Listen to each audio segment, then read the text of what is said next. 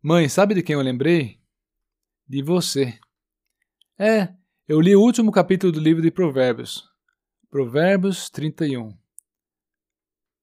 E você sabe do que trata Provérbios 31? Ali é descrita a mulher. A mulher virtuosa. Tudo bem, os homens também são importantes, principalmente os pais.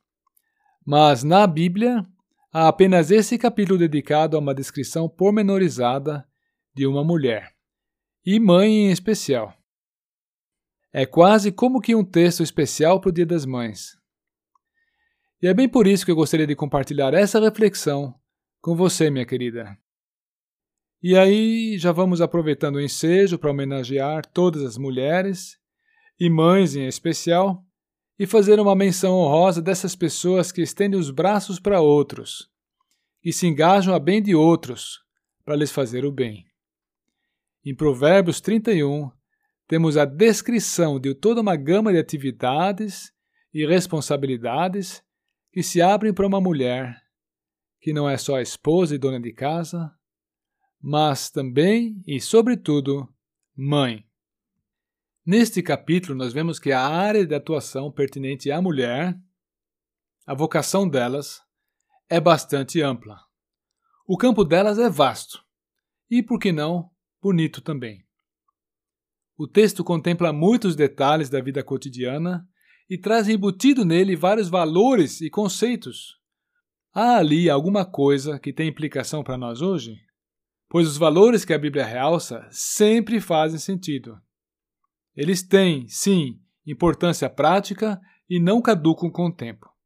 Bem, eu diria chega de suspense e vamos ler pelo menos os versículos 10 a 31 de Provérbios 31. Mulher virtuosa, quem a achará? O seu valor muito excede o de finas joias. O coração do seu marido confia nela e não haverá falta de ganho. Ela lhe faz bem e não mal todos os dias da sua vida. Busca lã e linho e de bom grado trabalha com as mãos. É como navio mercante, de longe traz o seu pão. É ainda noite e já se levanta e dá mantimento à sua casa e a tarefa às suas servas examina uma propriedade e adquire-a. Planta uma vinha com as rendas do seu trabalho. Cinge os lombos de força e fortalece os braços. Ela percebe que o seu ganho é bom. A sua lâmpada não se apaga de noite. Estende as mãos ao fuso, mãos que pegam na roca. Abre a mão ao aflito e ainda a estende ao necessitado no tocante à sua casa, não teme a neve, pois todos andam vestidos de lã escarlate. Faz para citas, veste-se de linho fino e de púrpura. Seu marido é estimado entre os juízes quando se assenta com os anciãos da terra. Ela faz roupas de linho fino e vende-as, e dá cintas aos mercadores. A força e a dignidade são os seus vestidos. E quanto ao dia de amanhã, não tem preocupações. Fala com sabedoria e a instrução da bondade está na sua língua. Atende ao bom andamento da sua casa e não come o pão da preguiça. Levantam-se seus filhos e lhe chamam ditosa. Seu marido a louva, dizendo: Muitas mulheres procedem virtuosamente, mas tu a todas sobrepujas. Enganosa é a graça e vã a formosura, mas a mulher que teme ao Senhor, essa será louvada. Dai-lhe do fruto das suas mãos, e de público a louvarão as suas obras. Pois bem, e quais são então as virtudes que se salientam nesta, nesta mulher virtuosa? O primeiro aspecto que se destaca é que ela se envolve de tal forma que poderíamos chamá-la de a gerente do lar. Ela exerce uma liderança sobre as pessoas que de alguma forma cooperam na casa dela, Na rotina da casa e nos negócios da família, ela toma a frente e coordena o andamento das coisas. Ela mesma põe a mão na massa e instrui com sabedoria. E qual seria então o segundo aspecto que caracteriza a mulher virtuosa? É que a mulher virtuosa toma iniciativas. Ela é ativa e proativa, faz as coisas acontecer e às vezes até ela é a salvação da pátria, porque se não fosse por iniciativa dela, nada aconteceria. Enfim, ela é empreendedora, ela compra, vende e negocia, ela é bem-sucedida e ofere ganhos.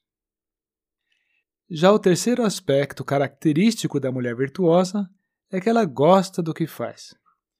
O versículo 13 diz que ela trabalha de boa vontade, com as mãos. Ela gosta de fazer artesanato, de fazer coisas bonitas com as mãos.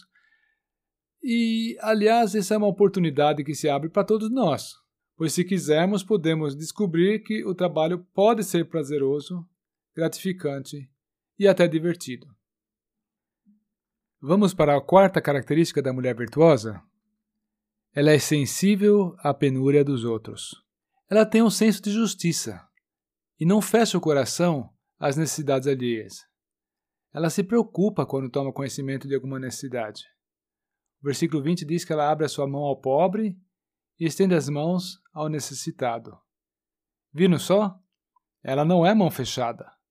Ela tem o compromisso de exercer misericórdia. E o quinto aspecto da mulher virtuosa é que ela vive para amar e servir. O foco dessa mulher está na família. A família lhe é querida e ela se entrega e desgasta pela família dela. Versículos 11 e 12 dizem que o coração do seu marido está nela confiado. Ela só lhe faz bem e não mal todos os dias de sua vida. Ela ama o marido e ele sabe que pode contar com ela. Essa mulher virtuosa ela vive para amar e servir. Pelo que ela é e pelo que ela faz, essa mulher merece alto apreço. E essa mulher é fiel, ela é amável. Ora, ela simplesmente vale ouro. Como já disse, ela merece apreço.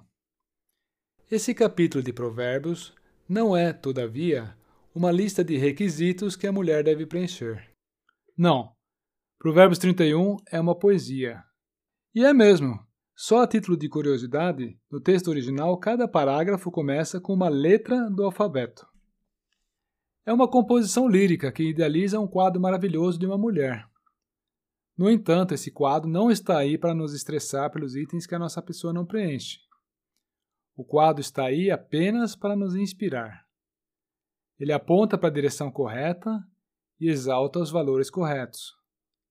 Mas, antes de tudo e principalmente, o texto salienta o valor dessa mulher, o que ela é, o que ela faz. Temos dito que tal mulher merece o nosso apreço.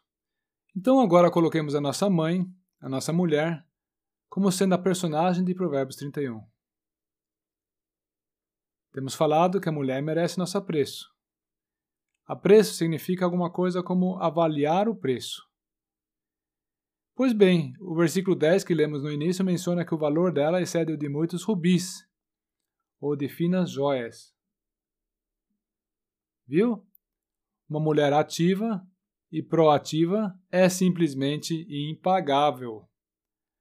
Agora, rubis ou finas joias, elas também requerem uma ocasião festiva, uma atmosfera apropriada, para que brilhem com propriedade. O que será que isso quer dizer?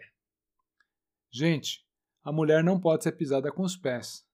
Não. O trato com elas deve ser muito honroso.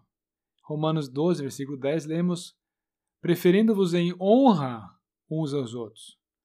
Ou seja, eu até mesmo cedo as minhas prerrogativas para honrar a outra pessoa. Muito bem. Queira Deus que esse capítulo de Provérbios 31 nos sirva de inspiração para honrarmos as mulheres representativas em nossas vidas, que são as nossas esposas e as nossas mães. Aliás, mãe, você entendeu agora por que eu lembrei de você quando li esses provérbios? Porque você merece e tem todo o meu apreço, viu?